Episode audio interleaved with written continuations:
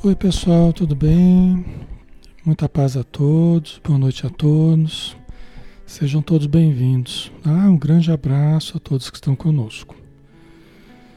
Muito bem, né, pessoal? Vamos começar, né? Já estamos na hora.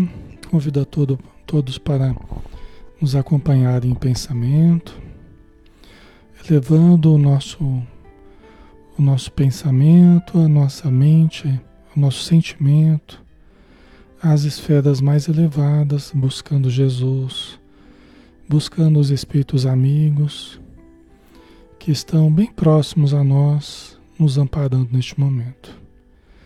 Senhor Jesus, querido amigo e irmão inseparável das nossas almas, que possamos nesta noite mais uma vez recorrer a Ti, através dos Teus ensinos, dos Teus exemplos, para que nós saibamos o que fazer, como viver, como resolvermos as nossas dificuldades, baseados na tua atitude perante a vida, perante os homens, perante Deus, perante a dor.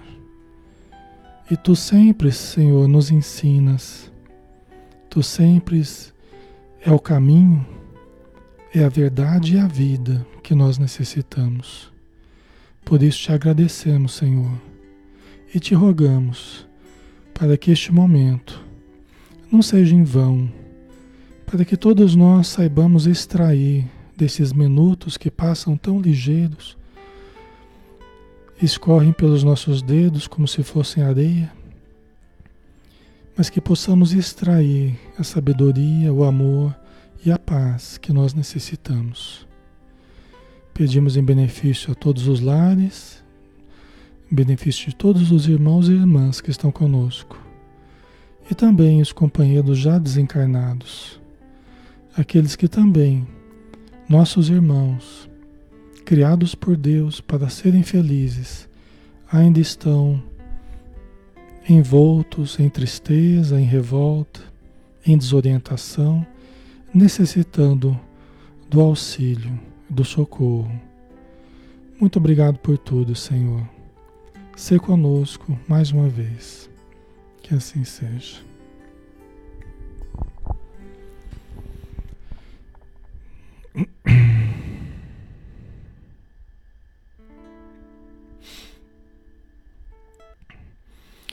Muito bem, pessoal. Boa noite a todos que estão chegando. Um grande abraço. Sejam todos bem-vindos, tá?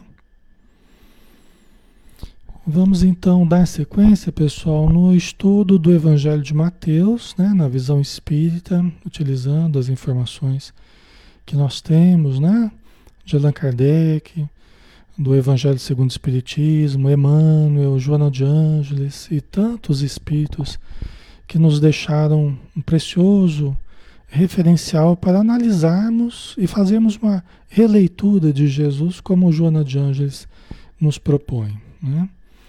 Então vamos lá, nós paramos aqui, nós paramos no, no capítulo 25, né? o item 29, que foi o último que a gente conversou, né? Que Jesus falava assim: olha, caso o teu olho direito te, te leve a pecar, arranca-o e lança-o para longe de ti. Pois é preferível que se perca um dos teus membros do que todo o teu corpo seja lançado na jena, no fogo do inferno, né?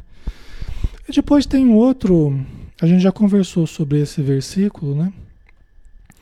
Depois tem um próximo que é parecido com esse, né? Que a gente ainda não tinha falado. Caso a tua mão direita te leve a pecar, corta e lança para longe de ti, pois é preferível que se perca um dos teus membros do que todo o teu corpo vá para a jena. Né? Até a gente falava que não dá para a gente entender isso de forma literal. Né? É, nós precisamos entender do simbolismo através das palavras fortes que Jesus utilizou. A questão de cortar o pé, ou cortar a mão, arrancar o olho, né? Jesus não estava se referindo a nós extrairmos uma parte de nós mesmos é, do nosso corpo, né? Nós precisamos cuidar do corpo, zelar pelo corpo, até porque ele não é nosso, né? Nosso corpo não é nosso. Nosso corpo é um aparelho que foi nos emprestado por Deus e que ele não pode pagar pelos nossos problemas íntimos, né? Dessa forma, né? Nós mesmos mutilando o nosso corpo dessa forma. Então nós precisamos cuidar do nosso corpo, tratá-lo com carinho e com respeito que ele merece. Mas dá para a gente compreender, por detrás das palavras de Jesus ou nas entrelinhas, né? A intenção de Jesus de demonstrar que a parte não pode comprometer do todo, né? Quer dizer, se nós estamos com alguns problemas, eu até falava para vocês que a gente precisa aprender a conjugar os verbos, né? O verbo ver, do verbo ouvir, do verbo falar, do verbo sentir, do verbo pensar, do verbo andar né? o verbo fazer. Nós precisamos aprender a conjugar esses verbos.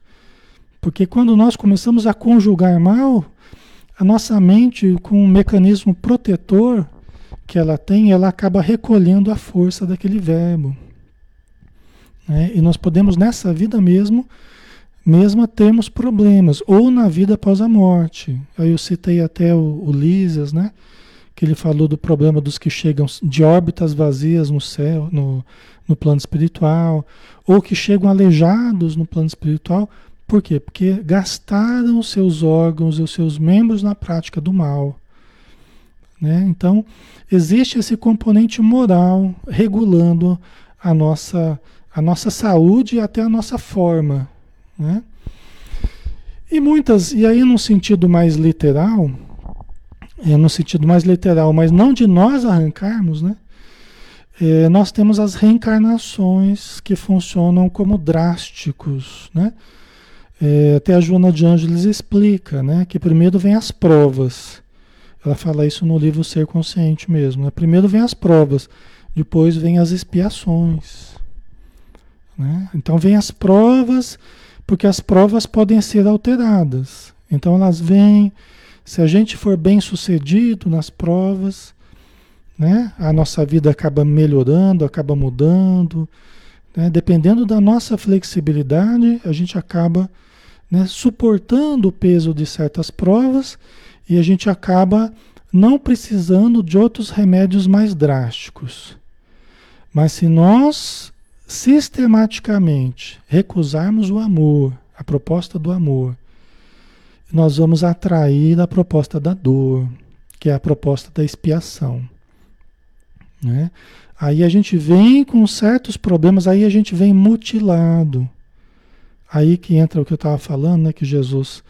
É preferível que entreis na vida sem o olho, sem uma mão, sem o pé, do que tenha a alma lançada na jena. Né? Aí que entra as mutilações, a cegueira, a surdez, a paralisia, a hidrocefalia, aí que entram os problemas. Né? A trissomia do par 21, a síndrome de Down, aí que entra. E aqui eu estou falando da, da maioria dos casos, tá? Tem casos excepcionais que espíritos muito evoluídos vêm nos dar certas lições através de certas limitações. Mas, via de regra, não é assim. A maior causa desse tipo de dificuldade é o fator expiatório mesmo, né? Até o Divaldo fala a respeito, né, num dos, dos estudos dele e tal, né? Então, assim, é, aí nós temos essa, esse recolhimento dos verbos, né? A dificuldade. A gente entra na vida sem poder enxergar, sem poder é, pensar direito, né? Porque o sistema nervoso está mal estruturado. A gente vem com problema para ouvir, vem com gagueira, a gente pode vir com um monte de problemas resultantes do mau uso daqueles verbos relacionados à função de falar, da função de ouvir, de pensar, de andar, né?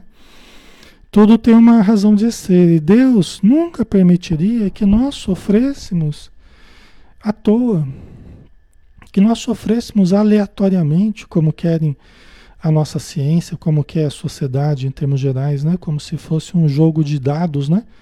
Deus não joga dados conosco, né? Ele jamais permitiria que nós sofrêssemos é, por sofrer. Né? O objetivo não é sofrer por sofrer. O objetivo é padecer, é sofrer para melhorar, para aprender, para resgatar a nossa própria consciência, que foi a primeira lesada nesse processo todo. A lesão consciencial, a lesão perispiritual e a lesão física, que é o resultado final. Né? Então, primeiro vem as provas. Aí depois, se a gente vai mal nas provas, aí, ó, aí vai na expiação mesmo. Aí geralmente a expiação é no corpo, né? Porque a gente não consegue mudar. Aí vem aquele problema que vai ficar com a gente a vida toda. A gente não vai conseguir se livrar daquele problema. Entendeu? As provas a gente consegue mudar conforme a gente vai lidando bem, elas vão atenuando, tal, né? É diferente, a expiação não. Então não tem mais como fugir, né? E as provas muitas vezes a gente foge mesmo, né? Então, ao invés de enfrentar, a gente resolve a gente resolve pelo método da fuga. E muitas vezes a gente fugiu tantas vezes que chega uma hora, ó, agora não tem mais jeito, agora vai na expiação mesmo. Agora não vai poder andar, vai ficar contido, né? Até para se matar vai ser difícil. Até para se matar vai ser difícil, porque já se matou várias vezes. Vocês já ouviram casos assim, né? Então até para se matar vai ser difícil. Porque vai ter uma tal limitação né, que não vai permitir que a pessoa facilmente consiga se matar e fugir novamente da vida, né? Porque quem já se matou alguma vez vira uma espécie de vício. Fugir vira uma espécie de vício, sabe? Então é importante a gente não cair nessa, nessa armadilha, né? Porque senão a gente pode ficar preso a esse vício de se matar como a gente tem visto muito, né, conversando com espíritos que estão vivendo essa, essa realidade, tá? Aí, Luísa, essa aceitação das provas requer muita fé.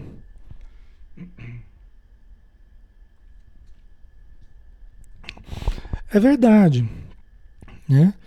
É, se bem que Jesus falou, se tivesses fé do tamanho do grão de mostarda, teria poder de remover montanhas. Né? Nós podemos mudar muita coisa na nossa vida. Num outro momento, no livro dos Espíritos, é, Allan Kardec falou: Ah, mas e não tem arrastamentos irresistíveis? Né? Que a pessoa se sente arrastada num certo sentido. Os Espíritos falam que não, não há arrastamentos irresistíveis. E por vezes, muitas vezes, quão pouca vontade era preciso para, para vencer certas provas, para vencer certas tendências, né? Quão pouca vontade era preciso, né?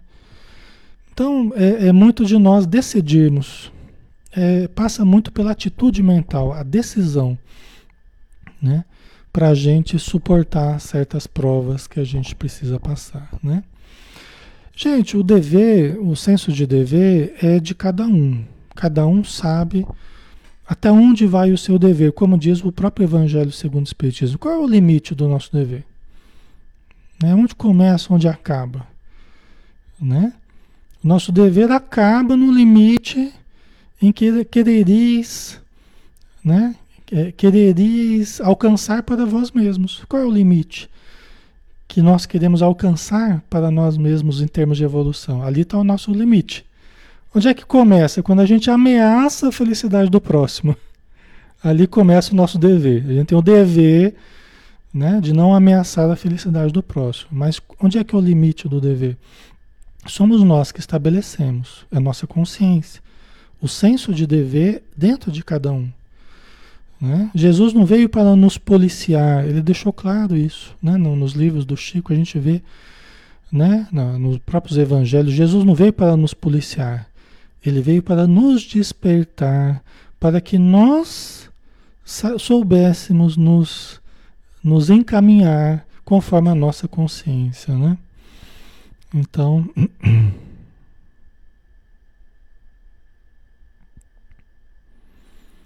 Ok.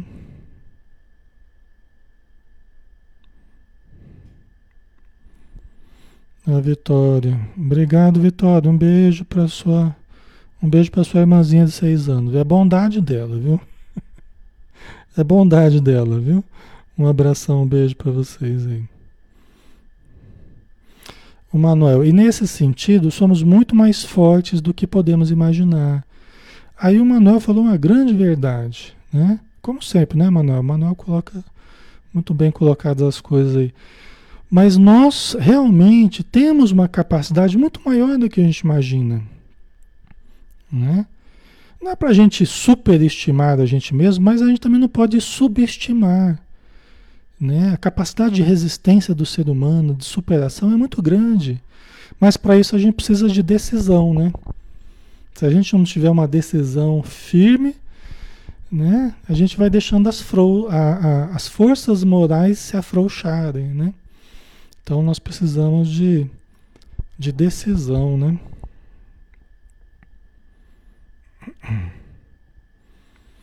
A Edna colocou, boa noite, boa noite Edna. Perdi a minha filha há sete meses e todos que sonham com ela diz que está voltando. Isso é possível? É possível sim, Edna. Tá? É possível. Cada caso é um caso e você tem que analisar o caso específico, né? A gente não tem elementos para dizer mas você está perguntando se seria possível. Isso, sem sombra de dúvida, é possível. Eu já ouvi vários casos, casos na família, né? Isso é possível sim, tá? Depende da necessidade, né? De vocês, do espírito que está vindo, né? Que, que reencarnaria novamente, tal. O que manda aí é a necessidade. A Lia colocou, e quando você vem com essa expiação, é porque já estamos, de certa forma, preparados para enfrentar. É nosso melhor momento. É o momento em que a gente necessita enfrentar. A gente tem condição de vencer. A gente vem com aquilo porque a gente tem condição de vencer. Mas porque a gente necessita passar por isso. Não é? Porque a gente necessita. É uma etapa que nós temos que passar. É o mais urgente que eu tenho para resolver é aquilo.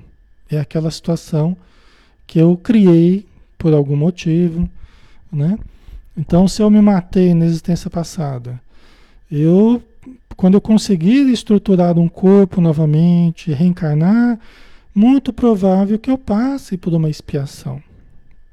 Que eu venha com uma certa, um certo problema na cabeça, se eu atirei na cabeça, eu venha com um certo problema no pescoço, se eu morri enforcado, se eu me enforquei. É provável que eu venha com um certo problema na, na, na, no céu da boca, na garganta, se eu atirei em mim mesmo. Entendeu?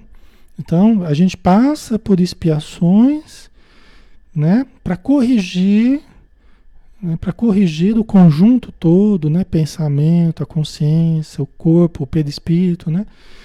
para que eu, eu consiga voltar à saúde futuramente, né? no futuro, em outras encarnações.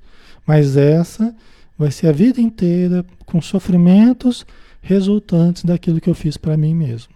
Entendeu? Se eu atirei no coração, eu posso vir com um problema no coração, uma má formação no coração, entendeu? Um problema melindroso que pode até me fazer morrer antes da hora.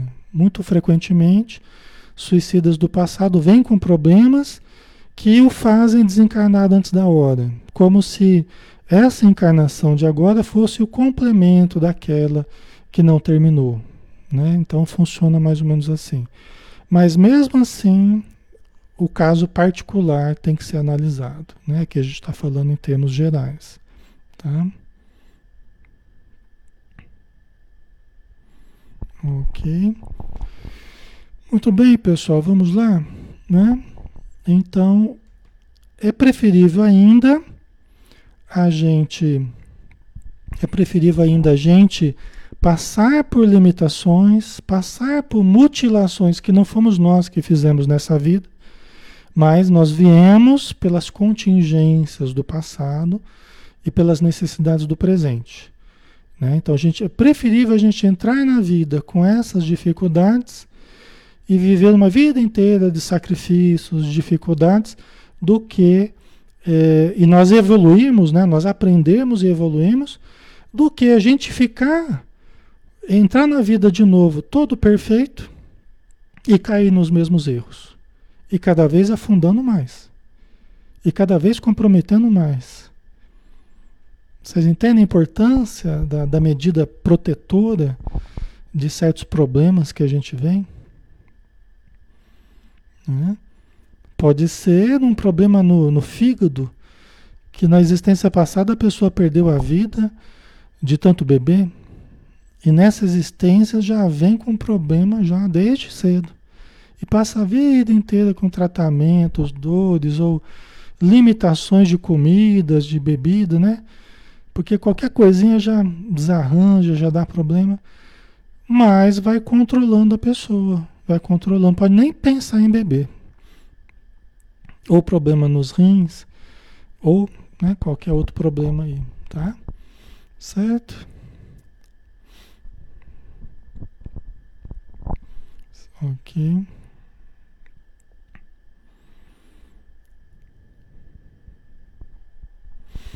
A Silvana Portes tem um problema congênito no coração, devido a isso tenho arritmia.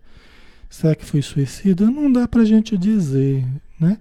Até porque não existe só uma causa para uma má formação, para um problema congênito, né? Não existe só uma causa. Existem causas frequentes, né? Mas não apenas uma causa, entendeu? É muito comum que suicidas venham com problemas físicos ligados àquilo que, que fizeram para si mesmos, né? Mas não é só essa causa de você vir com problema, né? É, as outras causas também não são muito boas, tá, Silvana? Eu já te garanto assim que as outras causas também não são muito boas, né?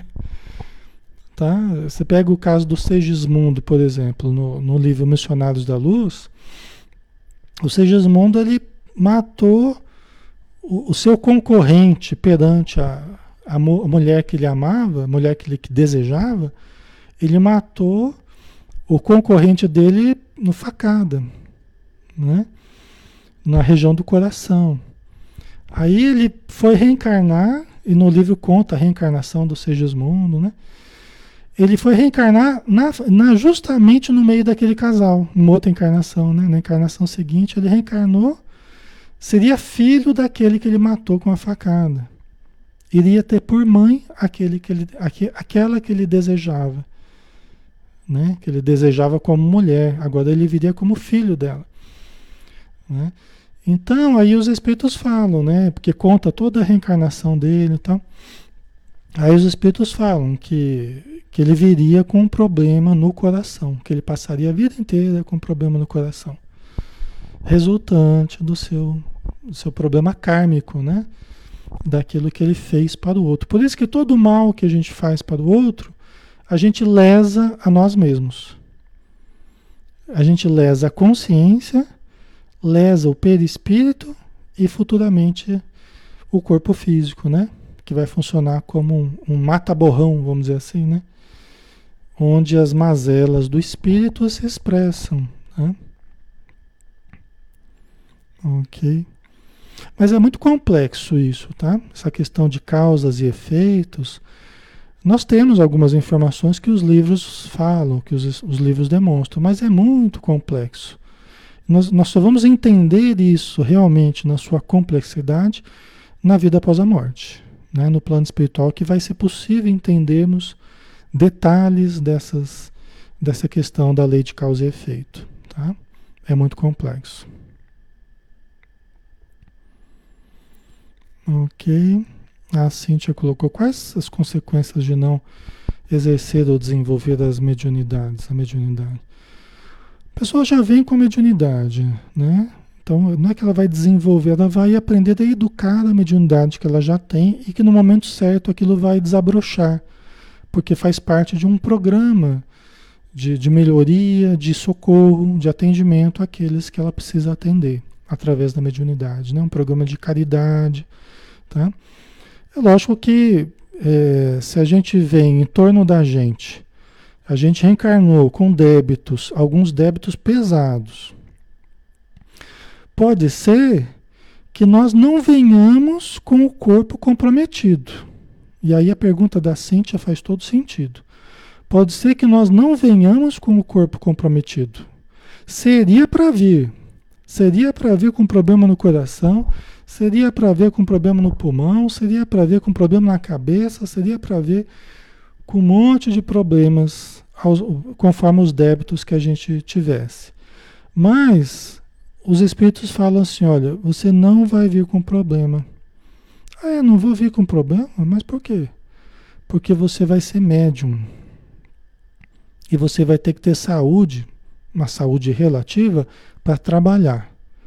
Então, ao invés de você pagar com uma doença que vai te impossibilitar, com uma doença que vai te anular praticamente para o trabalho, para né, algumas atividades, você vai ter saúde sim, mas você vai ter mediunidade. E através da sua mediunidade, você vai socorrer aqueles muitos que estão ao teu redor, machucados porque você machucou, dilacerados porque você dilacerou, angustiados porque você os angustiou, colocou em situações angustiantes. Entendeu? Então, eles estão ao nosso redor. E isso comigo, com vocês, tá? Então, quando a gente vai ajudando através da mediunidade, a gente vai socorrendo esses irmãos, né, que vêm com as dores que eu gerei na vida deles. E socorrendo eles, talvez eu me prive de passar por aquilo nessa encarnação e talvez nas outras. Agora, se eu me recuso a trabalhar, aí às vezes nessa vida mesma certas doenças já vêm. Por quê? Porque eu tinha um caminho mais suave, eu preferi um caminho mais duro. Eu tinha o caminho do amor, mas eu preferi o caminho da dor. Eu tinha o caminho do trabalho, eu preferi o caminho do descanso, né? da comodidade. Ok, pessoal? Faz sentido para vocês? Né? Então, a lei divina, gente, é muito misericordiosa. A lei divina é muito misericordiosa. Sabe essa coisa do dente por dente, olho por olho? Isso aí, gente, faz parte da lei divina? Faz, mas é o último, é o remédio drástico isso aí. Antes disso, tem muita coisa, tem muita misericórdia, que as chances que a vida vai dando, que os espíritos vão dando para a gente, tem muita chance da gente acertar. Quando vem aquela coisa mais pesada, mais cruel, é porque nós já recusamos muitas oportunidades de fazermos o bem, de ajudarmos, de reconstruirmos, e aí não tem outro caminho, se a gente não está se ajudando, né? Ok? Então, né? Mas é bem complexo isso aí, né? E cada um vai fazendo seus estudos e vai tirando as suas dúvidas, né? Lendo o livro dos Espíritos, lendo o Evangelho, André Luiz, né? É, é, porque isso é estudo para a vida toda e além, nas próximas encarnações, no plano espiritual e na próxima encarnação também. A gente vai ter que estudar muito isso ainda para a gente entender essa lei de causa e efeito. É uma das coisas mais complexas que existe na vida, né? Aí a gente entra no outro problema complexo também, polêmico. É o, o, versículo 31. Nós estamos indo na sequência do Evangelho de Mateus, né? Parece que a gente só encontra, parece que a gente só encontra polêmica, né? Mas é que nós somos complicados, né? Então vamos lá. Foi dito aquele que repudiar a sua mulher, dele carta de divórcio.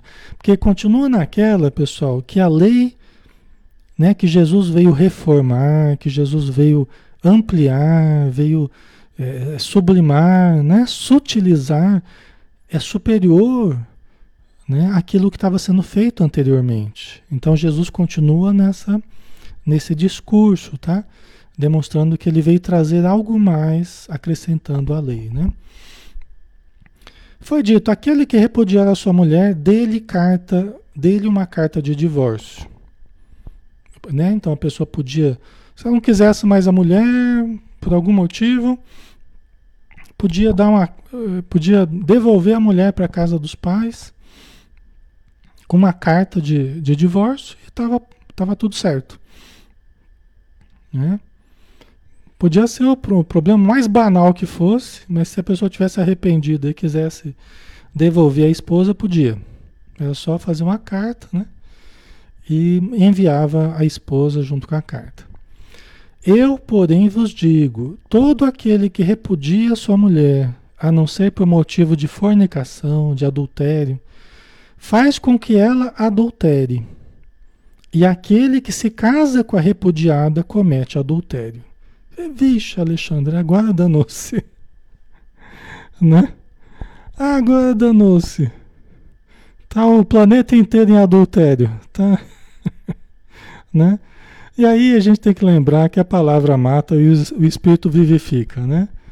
Aí a gente tem que contextualizar Jesus, contextualizar a época, né? Não estavam preparados para entender direitos iguais, homem e mulher, embora Jesus tenha feito muitas coisas que, que fossem nesse caminho, né?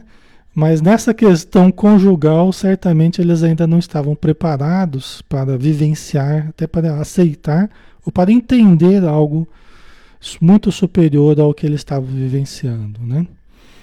Então, por certo, Jesus não estava decretando pura e simplesmente. Ali, né? Agora é polêmica, né? Vocês ficam dando risada aí, né? Eu, eu tenho que rebolar aqui. E vocês só dão risada, né? Por certo, Jesus não estava decretando inapelavelmente a indissolubilidade do casamento. Por certo, Jesus não estava fazendo isso.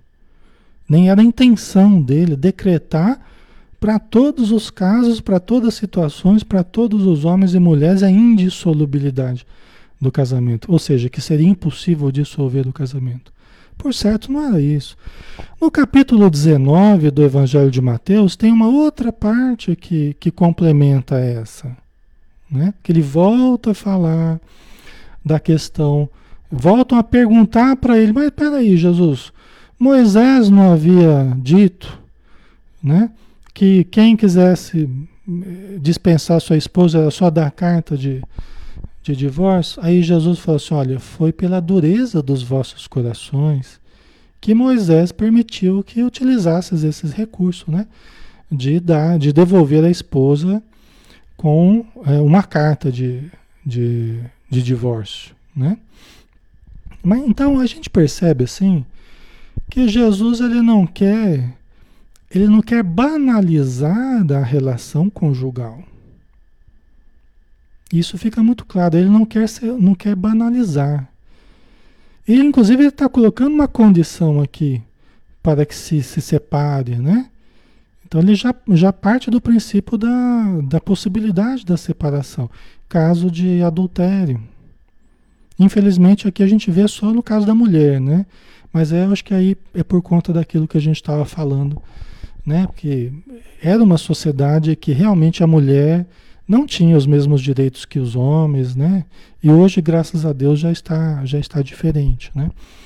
Mas hoje também a gente tem um problema muito sério, né? Hoje separar, hoje separar está muito fácil, né? Hoje separar está muito fácil. Você pode casar hoje, amanhã você já pode, você já pode estar lá no fórum providenciando a sua separação, o seu divórcio. Né? Quer dizer, hoje ficou muito fácil.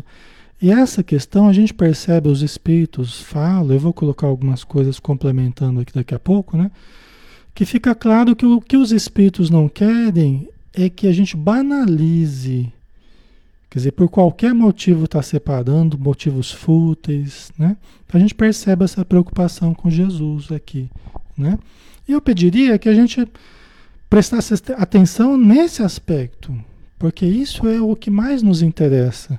O resto vocês, vocês relativizam, porque vocês já têm elementos para entender, né, conforme a vida que nós temos hoje, né, das necessidades, às vezes, que as pessoas têm da separação. Existem problemas muito complexos.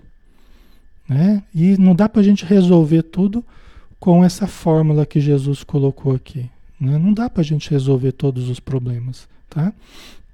Assim como não dá para resolver todos os problemas se a gente for seguir apenas o vai e vende tudo que você tem, dá aos pobres e me segue.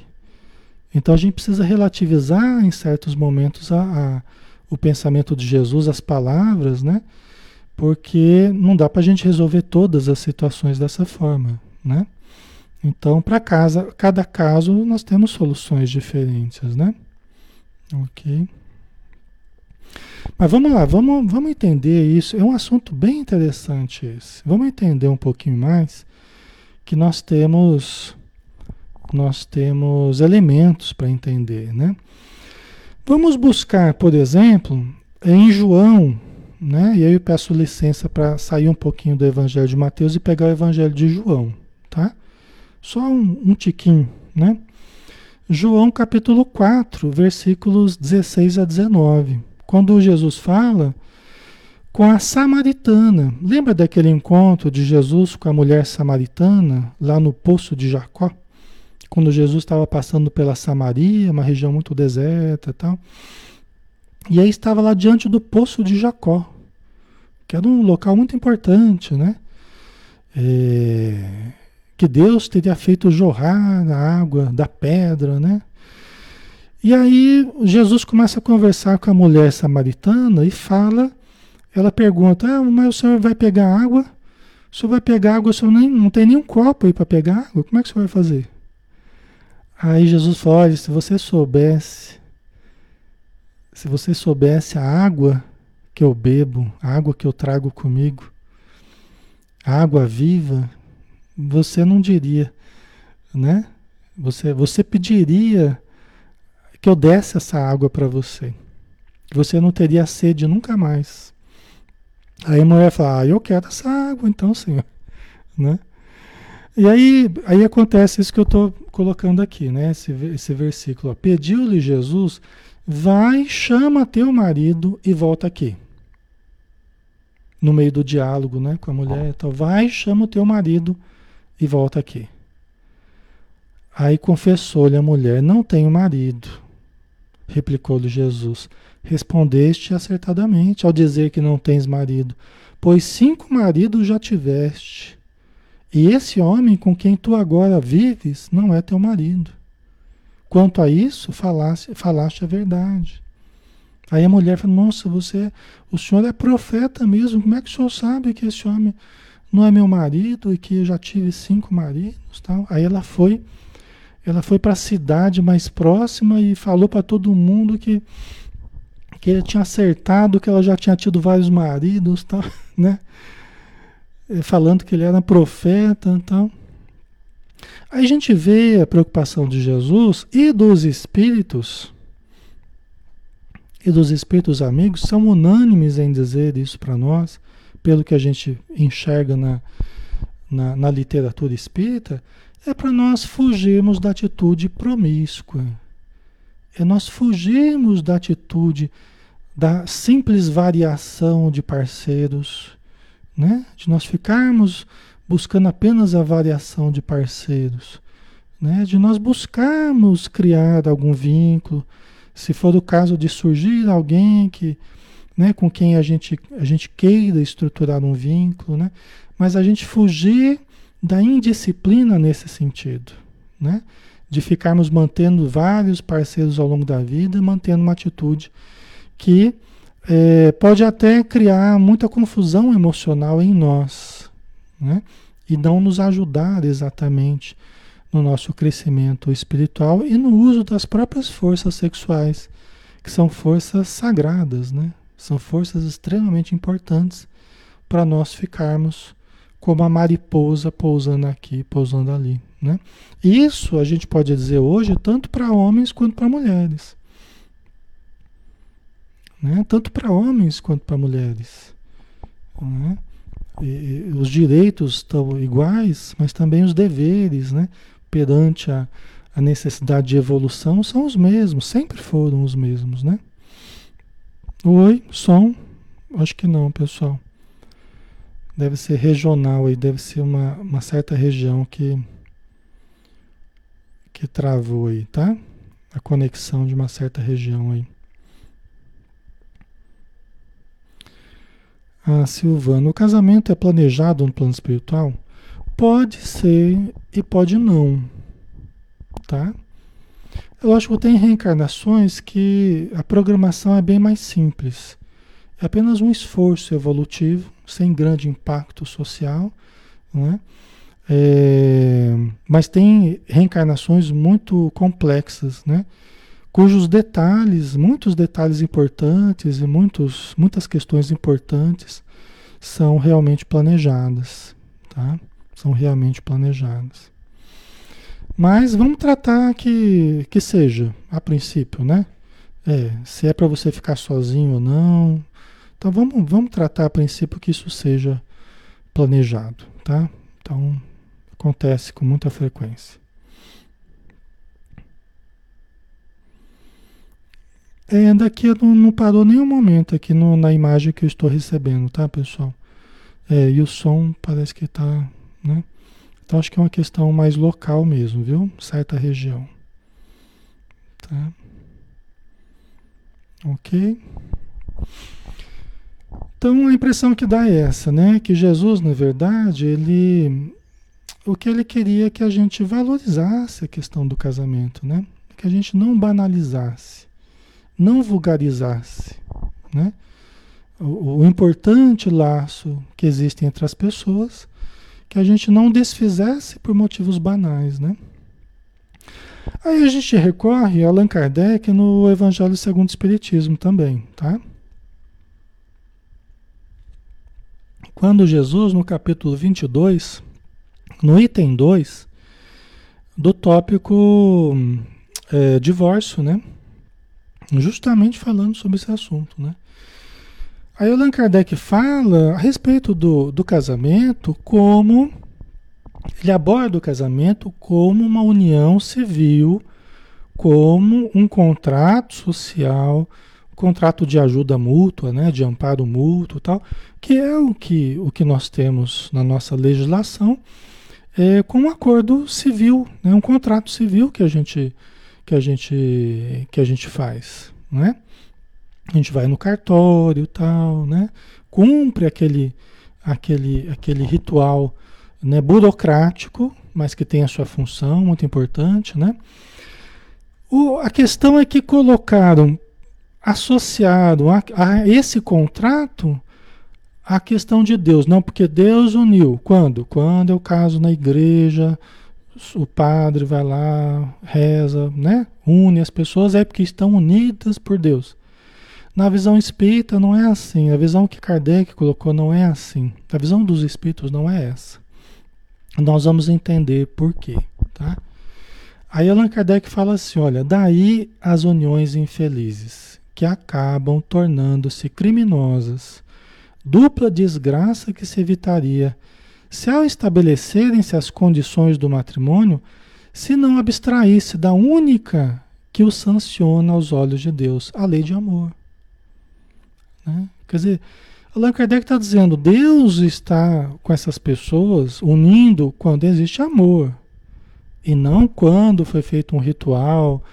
Né? Não, para o espírita não, não é dessa forma. Né?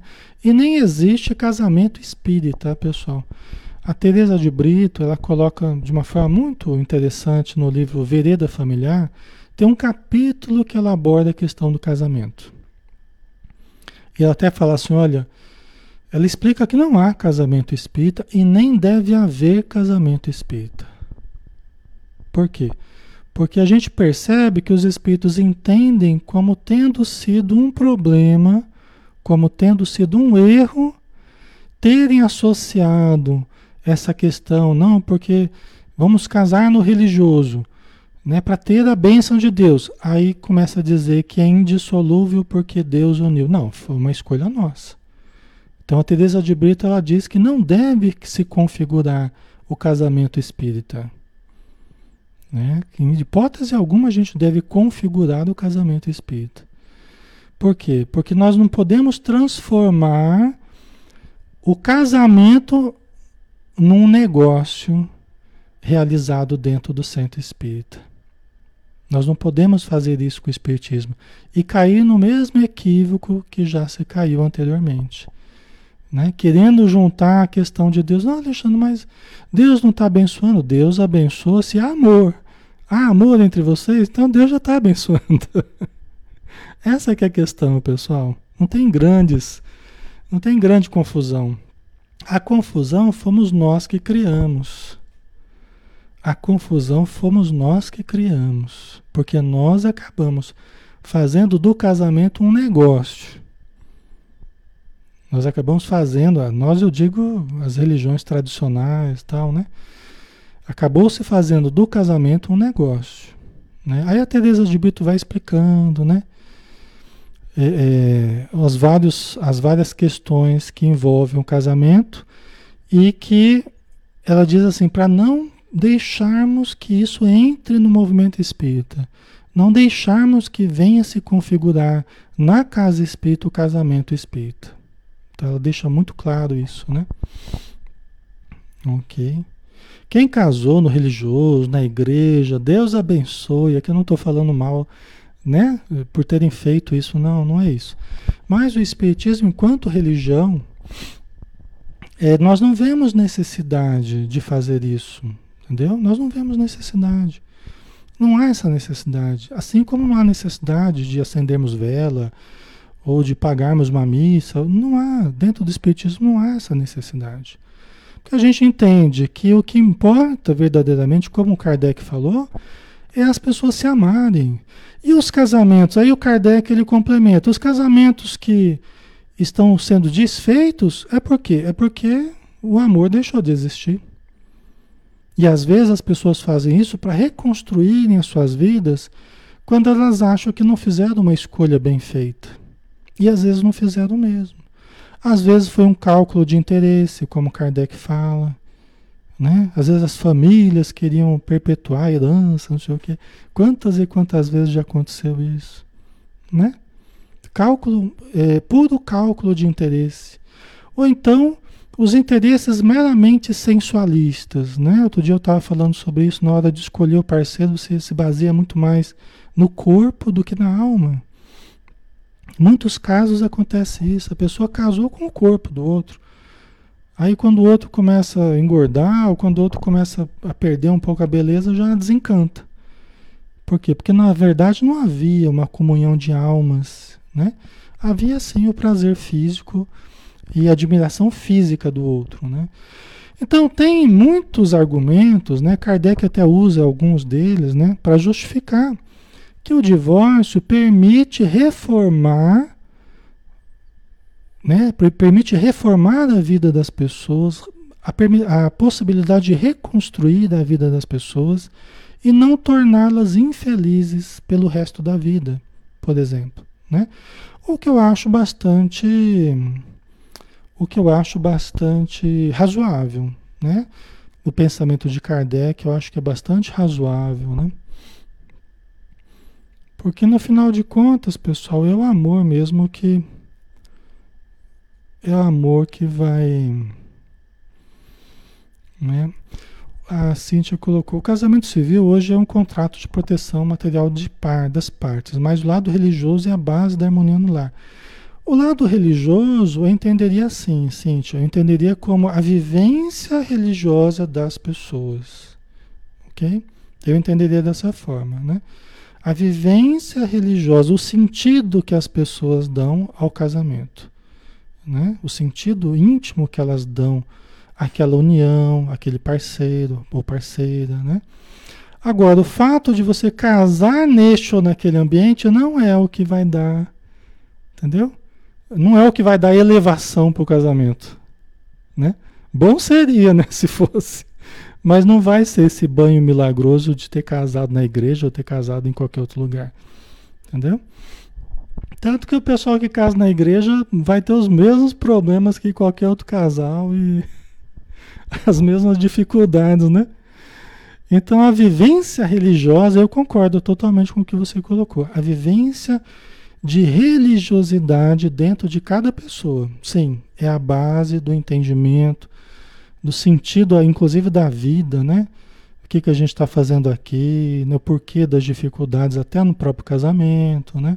Isso é, é a base importante, sim. Tá? Agora, o fato de ter casado aqui e ali, aí não. Aí dentro do Espiritismo não se pensa dessa forma, né? Ok? Então vamos lá. Né? Aí Kardec continua, né? E quando Jesus disse: Não separeis o que Deus uniu, essas palavras se deve entender com referência à união segundo a lei imutável de Deus e não segundo a lei imutável dos homens. Então, olha como Kardec está separando muito bem a lei imutável dos homens, ou seja, né, não separeis o que Deus uniu. Não está se referindo que não pode separar, que não pode divorciar. Não é isso que, que, que Jesus certamente estaria falando. É o que Kardec conclui, né? Ok? Porque a lei dos homens ela é mutável. Né? Ela se aperfeiçoa, tem cada vez mecanismos né, que podem ajudar mais nesse processo ou dificultar, conforme o, o, o país, né, conforme o povo. Né? Mas que é possível nós reformarmos as nossas vidas se o desejarmos, se necessitarmos. Né? Isso é importante. Né? Isso dá esperança às pessoas. Isso dá possibilidades delas seguirem adiante, tentando fazer o melhor, né? E, e terem mais estímulos perante a vida para prosseguirem a sua caminhada, né? Agora, a lei imutável de Deus é aquela. Está havendo amor? Ou está havendo apenas conveniência?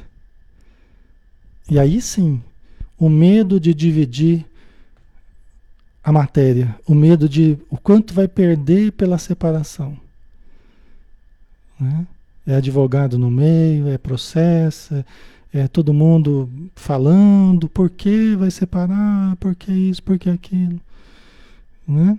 Aí sim, né? quantos e quantos casamentos eu já vi se mantendo à base da conveniência. Já não se suportam mais, já não se toleram mais, já não conversam mais, já não tem mais relação praticamente, né? Entendeu? Vai deixando até de ser produtivo, né? Vai deixando até de, de acrescentar algo, né? Então, é uma coisa para a gente analisar, né? Segundo Kardec aqui, né? E dá uma olhadinha depois, leiam no Evangelho segundo o Espiritismo. O tópico não é comprido, é um tópico curto até, que Kardec faz alusão a, a essa questão né, do divórcio, né? A Teresa de Brito, ela colocou alguns aspectos que eu acho interessante falar aqui, né? Ninguém deverá, é um espírito, né, através do Raul Teixeira, o livro Vereda Familiar, no capítulo 8, tá? Então ela diz assim, olha, ninguém deverá ser forçado a conviver com quem não se ajusta ou não mais se ajusta quando tenha, quando tenha tido ensejo da experiência 2. Quer dizer, os espíritos não vão forçar a gente a nada, né? Vai ser uma escolha das pessoas. Se uniram por escolha delas. Se quiserem se separar, será por escolha delas também que elas o farão, né? Ok? Então ninguém será obrigado a se manter, né? Ao mesmo tempo, aí você vê né, a sabedoria dos espíritos. Ao mesmo tempo, não se deverá menosprezar os sinais da responsabilidade decorrente das escolhas levianas, dos conúbios da paixão enganadora, né? Quando a pessoa está casada, mas aí ela entra num processo de paixão de uma terceira pessoa, né? E, e, e, os propósitos não são os melhores, né?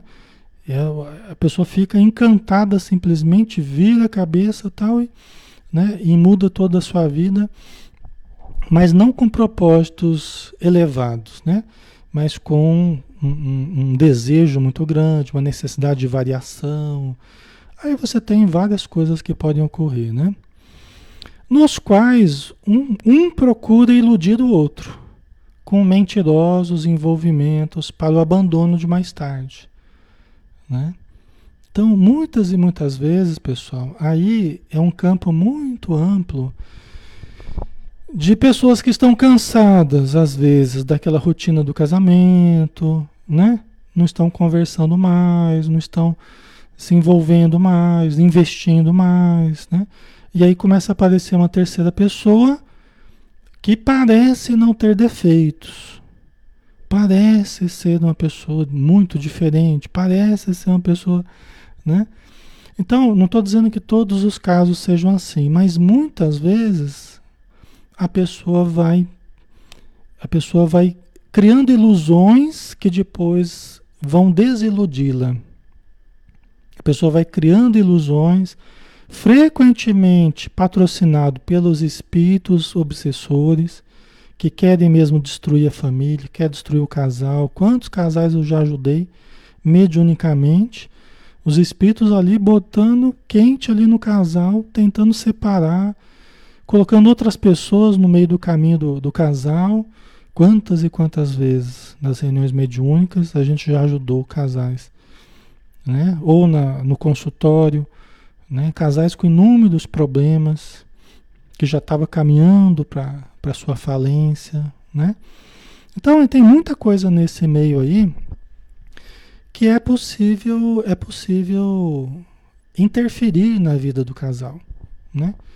Espíritos obsessores que já foram parceiro de um dos dois, né? Um homem que já foi parceiro da sua esposa, por exemplo, o espírito, né? E, e a hora que vê a, a, antiga esposa dele com casada com outro aqui, ele quer separar.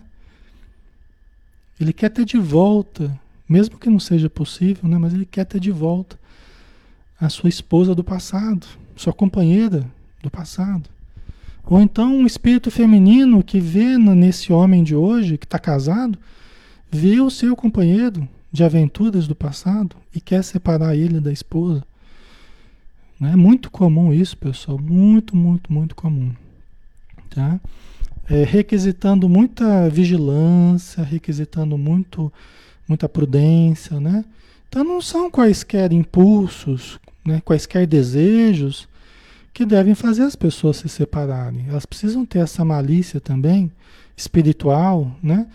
Para entender que tem muita coisa que pode ser manipulado, muitos sentimentos podem ser alterados devido às interferências, né? Ok. Então a Teresa de Brito ela, ela chama atenção para isso, né? É válido diante disso tentar-se o diálogo esclarecedor, o carinho límpido, o acompanhamento solidário, a oração honesta e profunda, a, a prodigiosa cooperação fluidoterápica, ou seja, o passe, né? Ela chama aqui de prodigiosa cooperação do passe. Que muitas vezes a pessoa começa a tomar passe e começa a sair daquela obsessão, começa a sair daquelas formas pensamento que estava criando, sempre pensando na terceira pessoa, sempre pensando, de repente começa a melhorar, né? E começa a olhar de novo para a esposa, para o marido com outros olhos, né? com olhos mais amenos, né? ou mesmo a procura de algum profissional equilibrado e digno que respeite a construção familiar, a fim de evitar a separação definitiva. Pode ser uma necessidade? Pode, ela até enumera, não vou colocar aqui, mas ela, ela, ela enumera algumas situações que pode se tornar necessária a separação. Justifica, né? Profundo de respeito de um sobre o outro, beirando a agressividade, né? Aí tem várias coisas, né? Problemas psiquiátricos graves, né? É, é, colocando em risco até a vida de um ou de outro, né? Tem várias situações aí. A drogadição, que é um problema sério também para os casais, né? Para as famílias, tá? Ok? Então, ela diz assim: nós temos que tentar de tudo antes de, de separar. Quando as coisas não estão indo bem, né? Nem sempre a separação será por causa disso, porque as coisas não, estão indo bem. Né?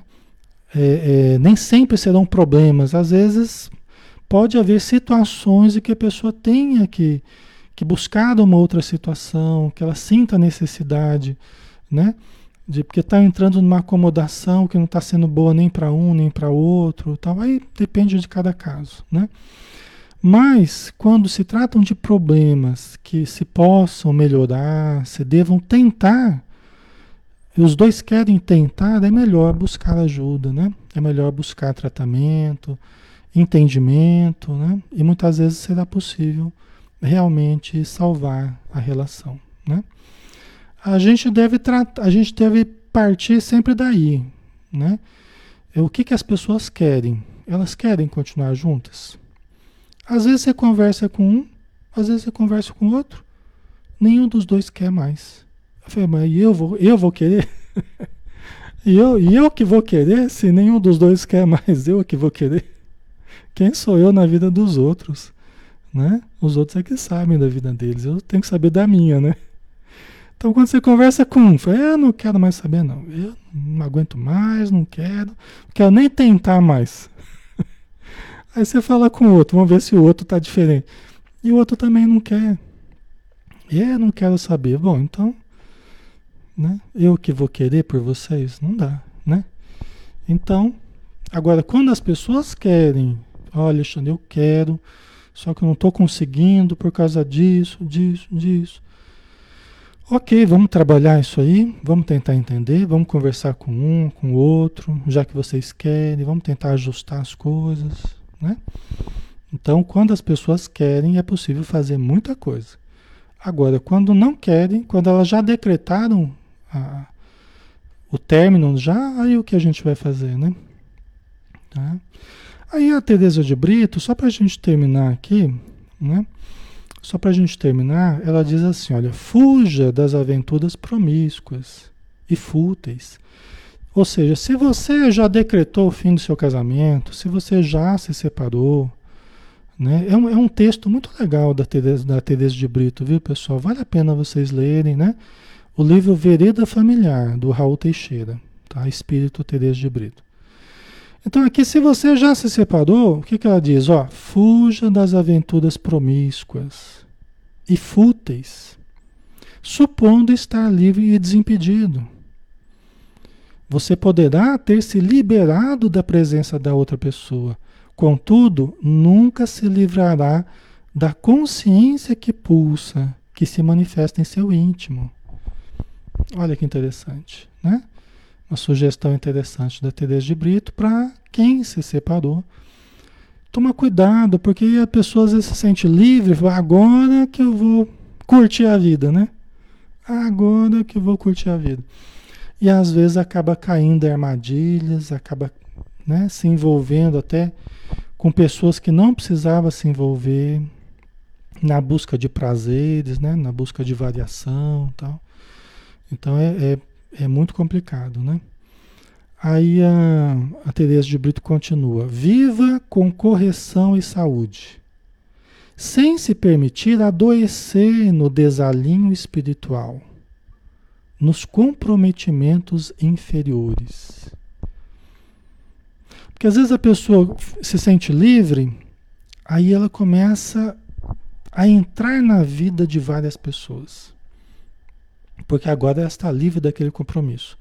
Então ela começa a entrar na vida de outras pessoas. Mas às vezes ela não está preocupada do efeito que ela pode ter na vida de outras pessoas da expectativa que ela pode gerar na vida de outras pessoas. Né? Tem até uma, uma, mensagem do Emmanuel que se chama lesões afetivas. Né? Ele fala para a gente tomar muito cuidado com as expectativas que a gente gera. Né? A gente tomar muito cuidado né? nos nossos contatos afetivos para não fazer essas lesões afetivas. Né? E, e às vezes a pessoa, por se sentir livre, ela fica pousando aqui, pousando ali, pousando lá e não percebe a insatisfação que ela está gerando no entorno. E depois são mulheres que vão lhe cobrar as promessas que fez, a expectativa que gerou. São homens que depois vão ficar, são espíritos, né? Que vão ficar no seu entorno depois cobrando o porquê que você fez, né? Perder tempo, gastar tempo, né? e, e depois agir com, com descaso, com irresponsabilidade, né? Então tudo isso acontece. E só para a gente finalizar, ela diz, ah, tem uma, um trechinho só do Emmanuel, pessoal. Só para a gente, desculpa ter passado um pouquinho aí, mas só para a gente finalizar aqui, ó. No livro Vida e Sexo, Emmanuel, capítulo 26. Se alguém vos parece cair, é o último capítulo do livro, tá? Como que uma conclusão assim. Aí Emmanuel fala assim: Se alguém vos parece cair sob enganos do sentimento, silenciai e esperai. Às vezes você acha que alguém está caindo. Ai, a pessoa está caindo em tentação. A pessoa está fazendo isso, está fazendo aquilo. Já começa a falar para todo mundo, começa a julgar, né? Então, se alguém vos parece cair sob enganos do sentimento, silenciai e orai e esperai. Se alguém vos afigura tombar na, na delinquência por desvarios do coração, esperai e silenciai. A recomendação do Emmanuel, tá? Por quê? Aí que vem o finalzinho aqui, né? Aí no finalzinho ele diz assim: muitos dos nossos erros imaginários no mundo são caminhos certos para o bem. Olha só a gente julgando, né? A vida dos outros, ou se deprimindo, achando que errou, que não sei o que, né? Muitos de nossos erros imaginários no mundo são caminhos certos para o bem. Às vezes você acha que está errando. Pode errar, mas às vezes você acha que está errando e às vezes é uma coisa muito importante que está acontecendo. Uma mudança importante que está havendo. Ao passo que muitos de nossos acertos hipotéticos são trilhas para o mal, de que nos desvencilharemos um dia. Às vezes você acha que está tudo certo. Por quê? Porque você está avaliando apenas na aparência. Você olha um casal e fala, nossa, que casal lindo, né? Tá tudo certo. Casal 20, né? Tá tudo certo homem bonito, a mulher bonita, tem dinheiro, belos filhos, tal, não sei o que, aquela badalação toda, né? Que a gente faz com quem demonstra, tá tudo perfeito. Mas muitas vezes você vai conversar pessoalmente, muitas dessas coisas aparecem no consultório. Quando as pessoas vão falar da realidade do que elas estão sentindo. Aí que você vai ver qual é a realidade. A mulher não aguenta mais, a mulher está deprimindo, se enchendo de remédio, a mulher pensando em se matar, o homem está traindo. Estou usando coisas hipotéticas aqui, né? O homem está pintando e bordando, está fazendo e acontecendo, e, né?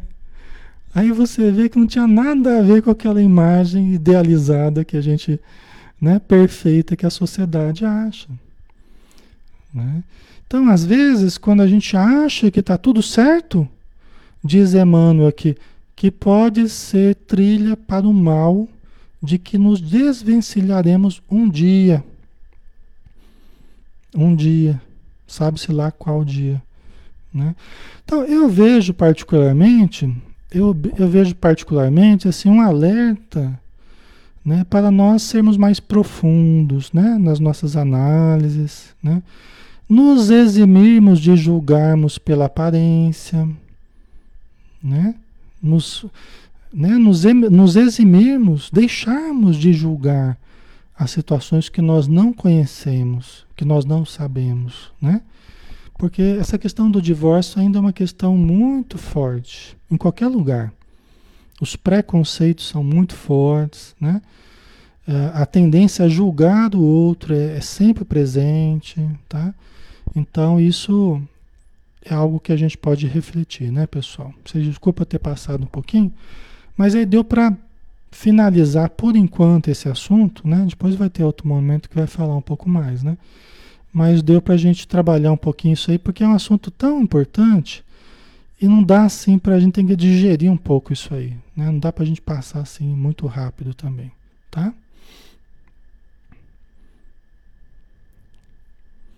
A Cintia colocou: casamento super perfeito não existe, né? É um polimento mútuo. Exatamente, né? Se as pessoas estiverem dispostas a fazer esse polimento, né? É... Que Deus abençoe, né? E que elas se ajudem, né? Nesse processo. Ok. Certo. Deixa eu ver.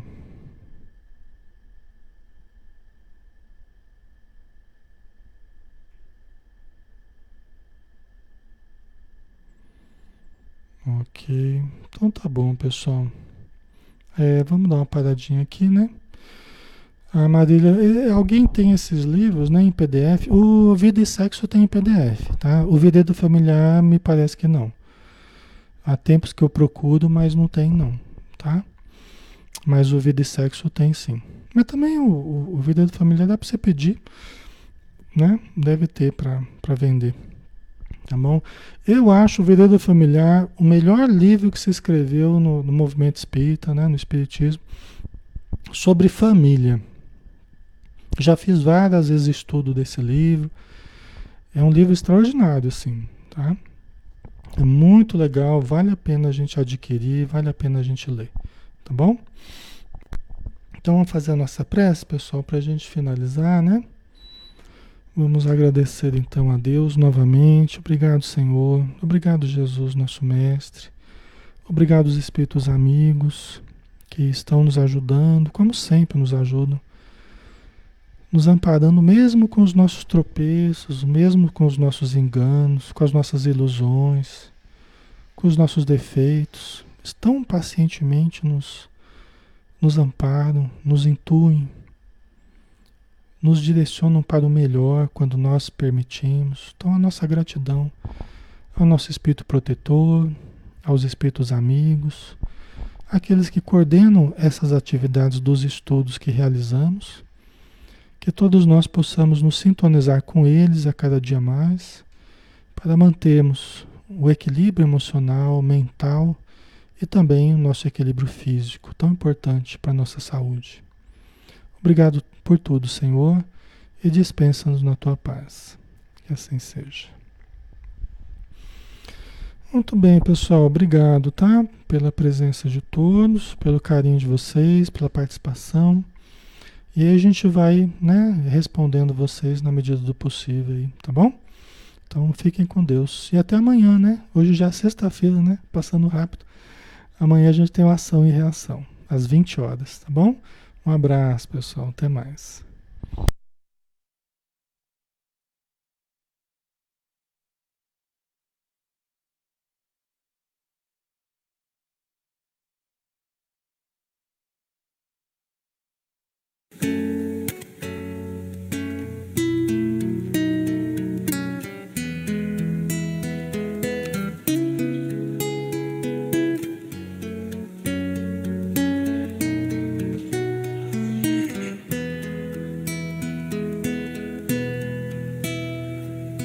Hoje eu estou tão em paz comigo, parece até que não faz sentido o que eu tenho chorado, o que eu tenho sofrido.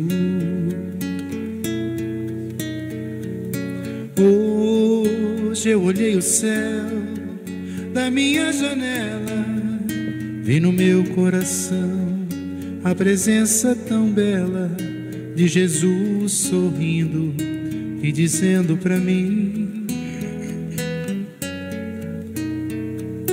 Vem, deposita em minhas mãos todos os seus problemas. Levante esse olhar, não chore, não tema, não perca essa fé que você tem em mim. Quem vem a mim se alimenta do pão da vida.